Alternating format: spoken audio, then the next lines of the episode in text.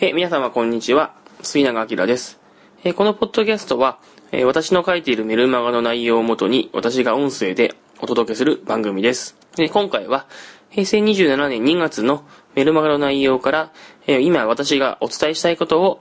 お話しさせていただきます。まあリハビリの仕事とか、医療とか介護のね、仕事をしている方にとって、使えるコミュニケーションのコツをお伝えできればなと思います。えー今回でですね、3回目のポッドキャストの配信になりますね。えーまあ3回やってみて少しね、ポッドキャストの配信をすることにも私慣れてきました。えーだいぶね、あの、ペースが、なんかこう、ポッドキャストをね、配信するっていうペースがつかめてきたような感じもするので、まあ月に2回ぐらいは配信できるかなと思っております。まあ今のところですね、予定としては、毎月第2、第4日曜日にですね、配信できるように、まあ、この録音の方もですね、進めていきたいなと思っています。まあね、これ毎月2回ずつ発信していきましたらね、まあ1年間で全部で24本、ポッドキャストの番組ができるので、まあね、20本超えればね、まあなかなかの分量になってくるかなと思うので、まあまずはね、20本を目標に進めていきたいですね。まあ、1回だいたい30分ぐらいで20本話せばね、まあ、それだけで10時間分の、まあ、コンテンツになるかなと思うので、ちょっとね、そこを目指して、まずは20本頑張ってみたいなと思っております。で先日ね、えー私、群馬の言語聴覚士協会さんの方に行って、研修の方をさせてもらってきました。非常にね、良かったです。まあね、講師自ら良かったっていうのも、何かもしれませんけどね、本当に良かった。いい研修会になりましたね。あの最初ね、皆さん割とこう、おとなしめというか、えー静かな感じで参加されてたんですけど、まあ、研修が進め、進めていってですね、たくさんのワークをしているうちにですね、まあ、参加者の方のこうやる気が、やる気がどんどん高まっていくっていう様子がですね、もう、目に見てわかる。そんな感じの研修会でしたね。参加してる方のですね、こう笑い声がこうどんどん上がったりとかね、えー、ワーク中の声がどんどん大きくなったりとかね、そこら中でね、あ、これなら私やってみたいと思いますとかね、これやってみようと思うとかっていうような、こうなんか意欲的な、なんていうかな、声かけ、声っていうかね、こえ意気込みを持った声みたいなものが聞こえるようになってですね、本当にこういい研修会ができたなと思ってですね、自分自身もやってて楽しい、いい、えーコミュニケーションのセミナーができました。で、まあね、その時にですね、あの、まあちょっと研修の、その前にあったことなんですけど、研修担当のですね、あの役員の先生が、まあ、今日の、この日をすごい楽しみにしてくれた。そんなことがあってですね、非常に私も嬉しかったですね。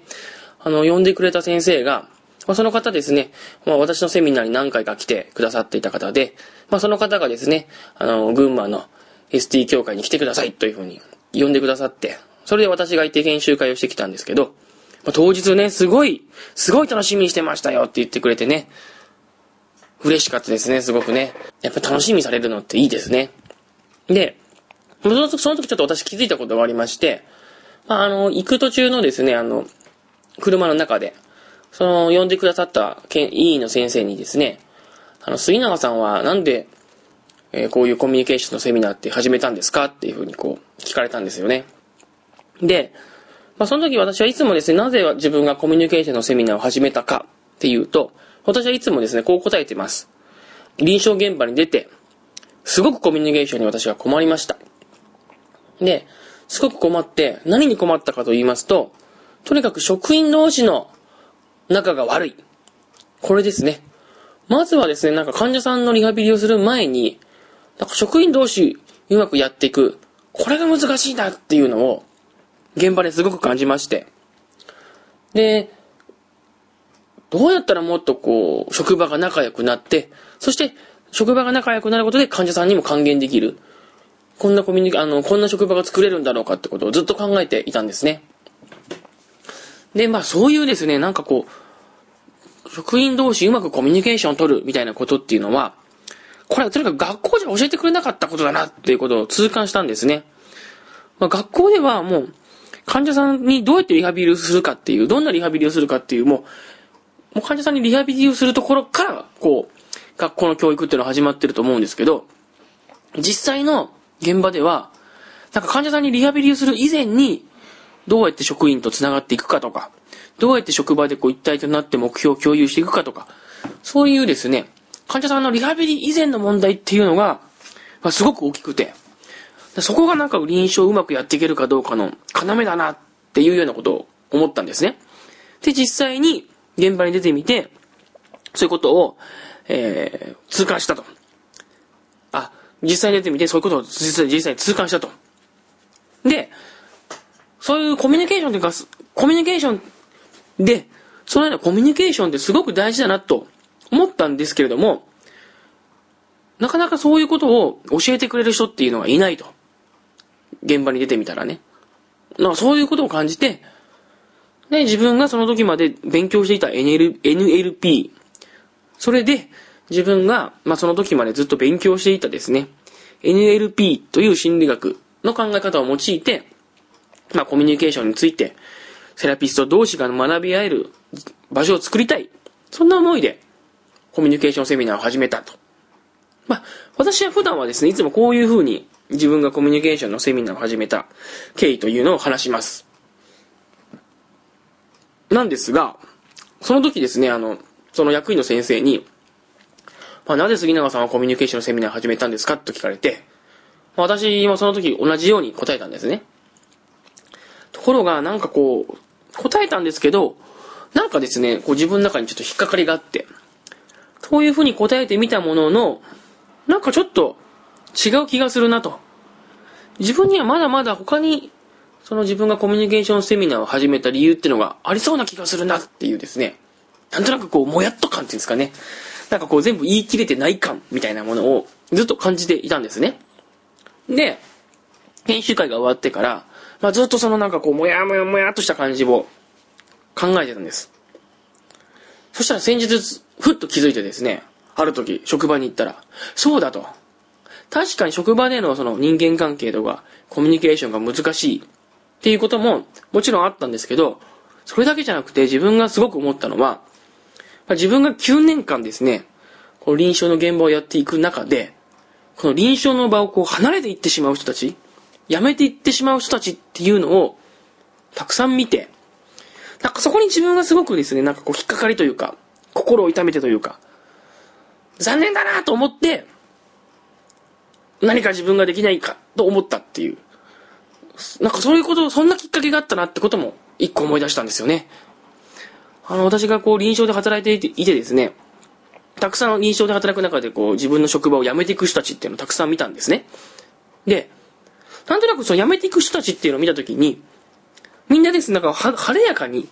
晴れやかに次のステップに私行くんですっていう感じで辞めていく人よりは、なんか自分の今の仕事に疲れて、人間関係に疲れて、で、そして自分のことをすごく責めてですね、責めて責めて自分のことを責めて、もう私は無理ですと言って辞めていく。なんかそういう感じの方が多いなっていうのをですね、感じてたことに気づいたんですね。まあ、特にですね、やっぱりその患者さんが、患者さんが良くならないのは自分のせいだとかね、この部署がうまく回らないのは自分のせいだとかですね。なんかそんな感じでこう自分のことを責めて、でも私は無理です。やめます。みたいな方が多いなーっていうことを思って、なんかこういうことを感じている人たちに自分は何かできないかなと思ったんですね。で、そこで自分が今学んでいる、昔からずっと学び続けているこの NLP という心理学の考え方を用いて、もっとこう、セラピストが前向きに働ける、なんかそういう環境を作りたいというふうに考えたのがきっかけだったなと思います。で、セラピストがやっぱり前向きに働くための、えー、ポイントっていうのは私は2つあると思っていて、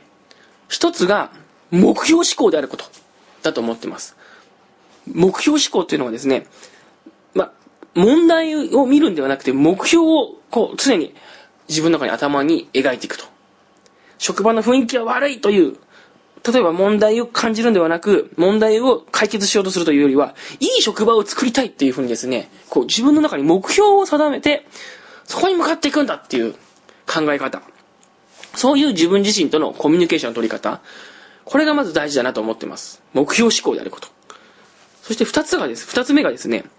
できないことではなくて、できることを見ていくっていう、この視点ですね。とかくやっぱ自分のことを責めてしまうセラピスト、責めて自分で落ち込んでいってしまうセラピストっていうのはですね、こう自分のことをついつい責めてしまう。私はこれができない。あれができない。そして人との関係についてもそうですね。〇〇さんはあそこができない。ここができないって思う。で、そうではなくて、あ、自分はここができているんだと。ここがうまくいってるんだと。例えば職場の雰囲気が悪いって悩んでる人もいるかもしれません。職場の雰囲気が悪い。ここができない。って悩むんじゃなくて、まあ、雰囲気悪いかもしんないけど、〇〇さんとはうまくやれてるとかね。雰囲気、〇〇さんとは、こう、〇〇さんと〇〇さんと関係はうまくいってるとかですね。常にこう、できているところを常に見ていくっていう、そういう考え方とか、そういうコミュニケーションの取り方をするっていうのが大事だな。それがポイントだなっていうふうに私考えまして、これは目標思考であること、それからできていることを意識すること、この2点のですね、やり方を持って、まずはちょっと自分のこう職場の、自分の部署内の人だけでも、なんかこう楽しく仕事ができるようにっていうことでですね、まあ、NLP という手法を用いて私は職場の中でそれを実践してまいりました。そういう考え方をこう、みんなにこう伝えてですね、そしてそういうやり方での、まあ、コーチングですかね、えー、後輩とのコーチング、部署内でのあと、会議でのファシリテーション、そういったことを進めてきました。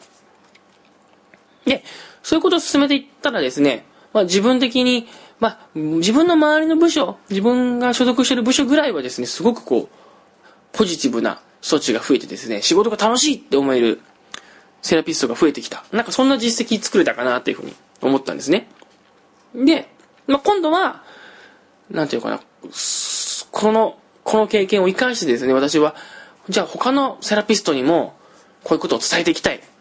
目標思考になることって大事だよ。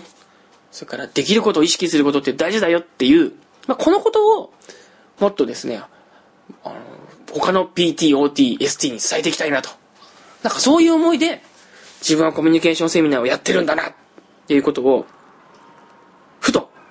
思いまして、気づきましてですね、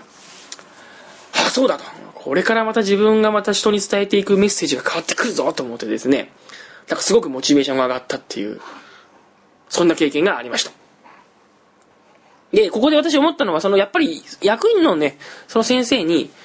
杉永さんはなんでコミュニケーションセミナーを始めたんですか？っていうふうにこう聞かれたことが大きかったなと思いますね。やっぱこれが僕の中ではいい質問、いい質問だなと思うんです。なんかいい質問っていうのは、まあなんかその時限りで終わらなくって、その質問をされた人の頭の中にこうずっと残ってですね、これってどういうことだったかな？どういうことだったかな？ってこうずっと、なんていうか、こう、考え続けられる？なんかそういう質問がいい質問なんじゃないかなと思います。要は相手の気づきを促す質問っていう感じなんですかね。で、私もですね、その役員の先生にしていただいたようにですね、まあ、今後は僕もね、他に関わる人、後輩とかね、えー、患者さんとかね、えー、まあ先輩かもしれません。一緒に働く人たちとか、患者さんとか、まあ僕のセミナーに来てくれた人とか、まあそういう方にですね、なんかいい質問ができるように、なんかね、心がけていきたいなっていうふうに思っております。はい。まあこれがね、この間の群馬のね、研修会で私が感じたことということです。じゃあ今日もですね、まずはメルマガの内容からですね、お話しさせていただきたいと思います。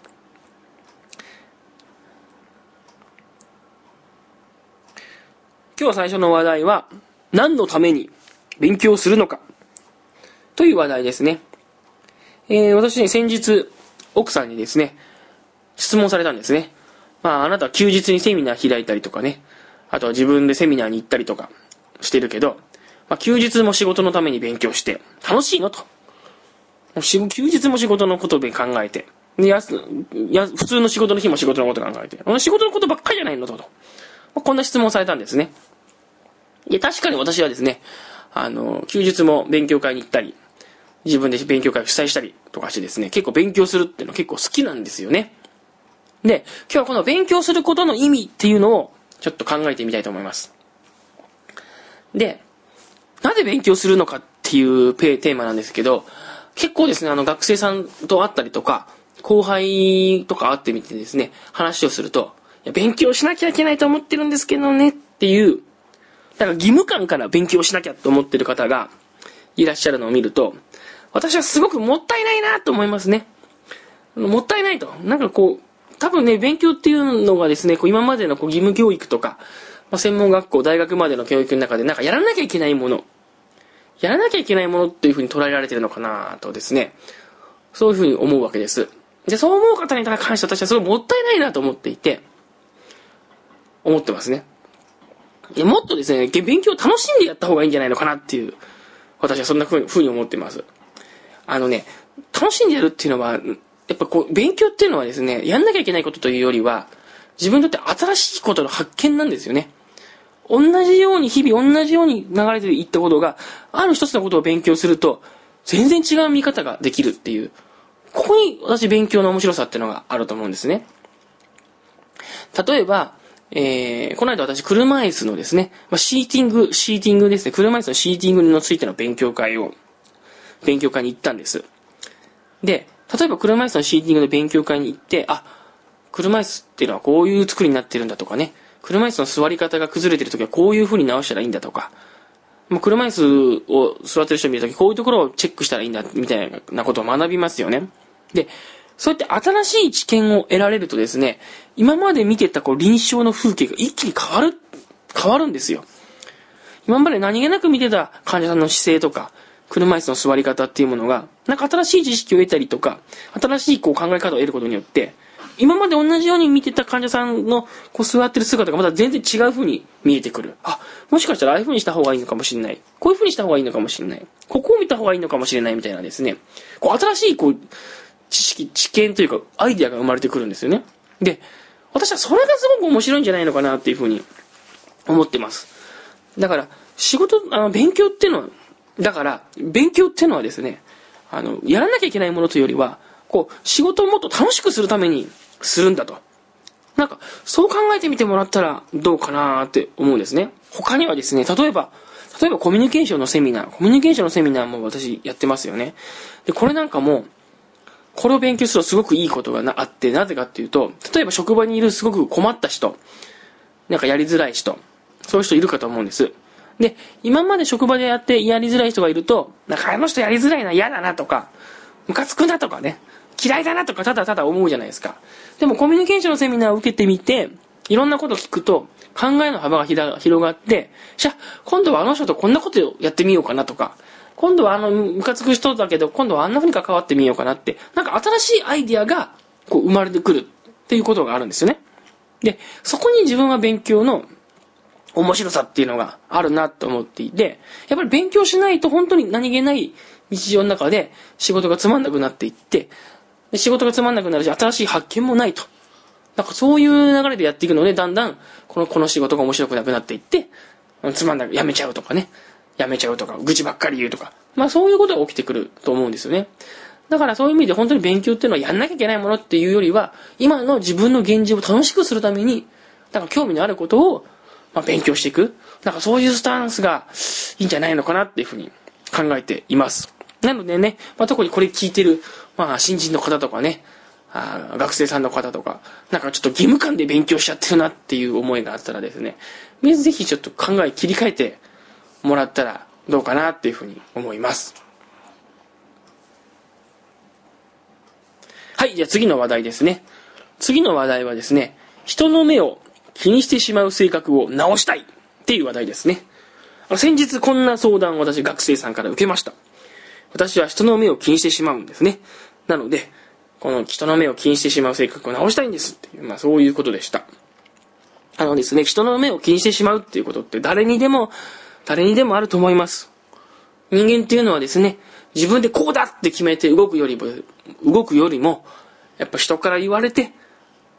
人からこうだ、ああだって言われてですね、そこを気にしてしまうってことは結構あるんですよね。人に誰から何を言われても気にしないで、私は自分の道を突き進んでいきますって、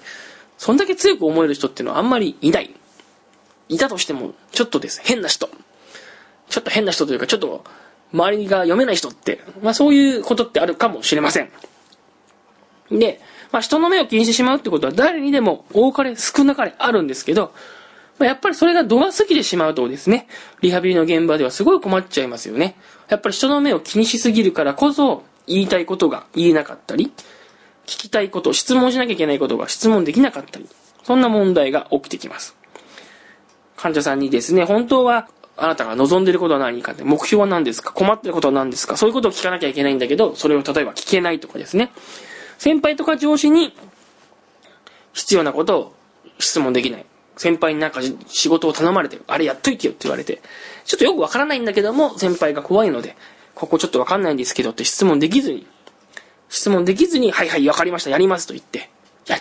とりあえず引き受けちゃう。で、提出期限が来て、先輩に仕事を出したら、必要なことを質問してなかったので、重要な情報が抜けていて怒られてしまう。そんな問題が起きてくることがあります。だからこの人の目を気にしてしまうっていう言葉はですね、やっぱり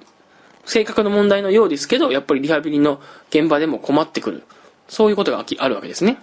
では、ではそんな時どうしたらいいのか。で、大切なことはですね、この人の目を気にしないようにするっていう、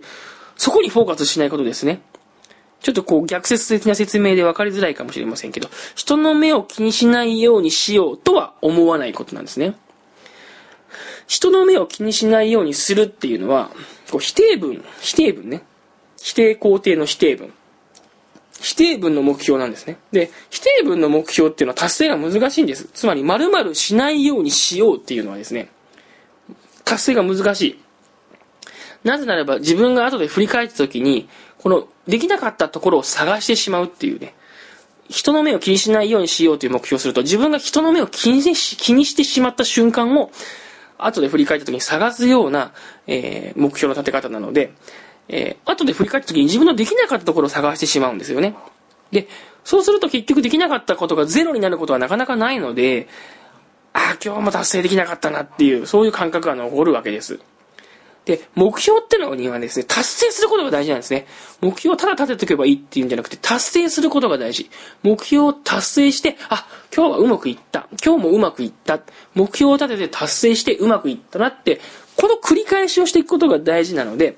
人の目を気にしないようにしようっていう目標はですね、達成したっていう感覚が得られないんですよ。必ず1日1個や2個人の目を気にすることって起きてくるので、あ、今日はうまくいったなって感覚になかなかなれない。なので、目標を立てるときは、否定文ではなく肯定文、〇〇ができた、〇〇をする。こういう目標を立てることが大切なんですね。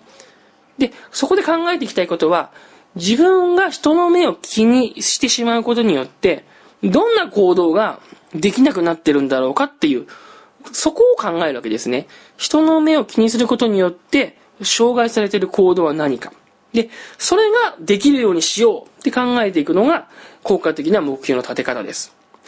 例えば、人の目を気にしてしまうので、先輩に質問ができない。ね。人の目を気にしてしまうので、先輩に質問ができないのであれば、まずは、今日は一日一つ先輩に質問をしよう。こんな風に目標を立てるわけです。そうすると、今日一日、例えば先輩に質問をした。じゃあ、よし、これができた。うまくいった達成。じゃあ次は明日二つにしよう。みたいな感じで、えー、目標を立てて達成するっていう、この一連の流れが、えー、経験できるわけです。例えば、人の目を気にしてしまうことによって患者さんに退院後の生活について聞けない。ね。こういう問題があるんであれば、じゃあ明日は患者さんに退院後の生活について聞こう。これを目標にすればいいわけです。とかね。えー、人の目を気にしてしまうことによって、あの先輩、人の目を気にしてしまうことによって挨拶がうまくできない。挨拶ができないっていうんであれば、今日は挨拶をしっかりしよう。っていうふうに目標を立てるわけです。で、こういうふうに目標を立てると、あ、今日はこの目標は達成できたな。今日はこの目標が達成できたなというふうに、えー、できたことに意識が向けられる。で、できたことに意識が向けられるから、じゃあ次はあれを頑張ろう。次はこれを頑張ろうというふうにさらに意欲があってモチベーションが高まっていくと。そういう流れになります。なので、えー、最初の問題に戻りますけど、人の目を気にしてしまうという場合は、まずは人の目を気にしてしまうことによって、自分は何ができないのか、何ができなくなっているのかを考えて、そこを達成できるように目標を立てると、ということです。はい。続いての話題いきます。次続いての話題はですね、人からとっさに聞かれた時にうまく答えられない。というですね、話題ですね。これもですね、この間学生さんから聞かれた質問なんですけど、人からとっさに何かを聞かれた時に、うって言葉に詰まってしまって、答えられなくなっちゃう。喋れなくなっちゃう。っていう、そういうお悩みですね。そういう時どうしたらいいのか。ということです。で、これはですね、正直ですね、数、数をこなすことっていうのが一番です。とっさに聞かれて、とっさに聞かれてその場で自分の考えを述べるっていう訓練ですね。これを数をこなすことがやっぱり一番だと思いますね。で、重要なことはですね、実は自分の中にすでにないものについては答えられないってことなんですね。考えたこともない質問は答えられません。これはですね、あのもう諦めた方がいいと思った方がいいです。つまり、質問をされて、あ、これ考えたことないなっていうような質問。これは答えられないんですね。例えばですね、私だったらですね、何でしょうね。この間ですね、あの学生さんにふと聞かれたんですけど、もう杉永さんが、あの、9年間臨床している中で一番、一番面白いと思ったことは何ですかって聞かれたんですね。これはね、ちょっととっさに答えられなかったですね。面白かったことっていうのはいろいろあるんですけど、一番面白かったことは何ですかって聞かれちゃうともうね、えー、何かなーと思っちゃってですね、全然答えられなかったですね。そつまり面白い、OT をやってて、仕事をやってて楽しかったことってのがこういくつか出てくるんですけど、一番ってことを考えたことなかったんですよ。一番これが面白かったな、みたいな。それでとっさに答えられないってことがありましたね。だやっぱりね、質問ってのはやっぱり考えてること、普段から考えてることはとっさに答えられるんですけど、考えてないことはとっさに答えられないんですよ。で、結局ですね、私その時何を答えちゃったかって言いますと、私はあの、髪の毛をね、坊主頭にしてますんで、患者さんがですね、私のことをお坊さんと間違える人が結構いるんですね。で、昔ですね、私が、えー、と病院で、病棟でレクをやって、レクレーションをやってたらですね、えー、遠くの方でですね、私のことを見てですね、なんかこう手を合わせてこうお祈りをして、ああ、りがたや、ありがたやっていうふうにですね、あの、お祈りをしてるおばあちゃんが昔いたっていう、そういう話があるんですけど、それが面白かったとかって言っちゃってですね、それで良かったのかどうだかわかんないんですけど、自分の中で9年間で一番面白かったことが、それっていうふうについつい答えちゃったんですね。で、まあそれはなんかとっさに答えたんで、なんか本当にそれなのかどうなのかなって今でもなんかこう自分の中で一致感がないんですけど、まあそんな感じでですね、とっさにこう聞かれてポンと答えられることっていうのはすでに考えてることだっていうふうに思います。だから、とっさにポンとなんか質問されて答えられなかったら、それは自分の考えを広げるチャンスだと思って、あの、取り組むといいと思いますね。で、その時答えられなくても、ずっとその質問をずっと頭の中で考えておくと。で、今度同じようなことを聞かれたら、なんて答えようかなってこう、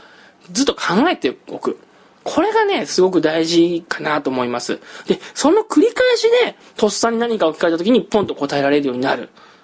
っていうことだと思うんですね。なので、まあ、とっさに答えられるような訓練っていうのはもう、本当にあれですね。もうその場その場でこう練習をしていくっていうことが一番だと思います。で、ある程度、こう聞かれたらこう答えるみたいなものが、ストックがこうだんだん溜まってくると、なんていうのかな、こう、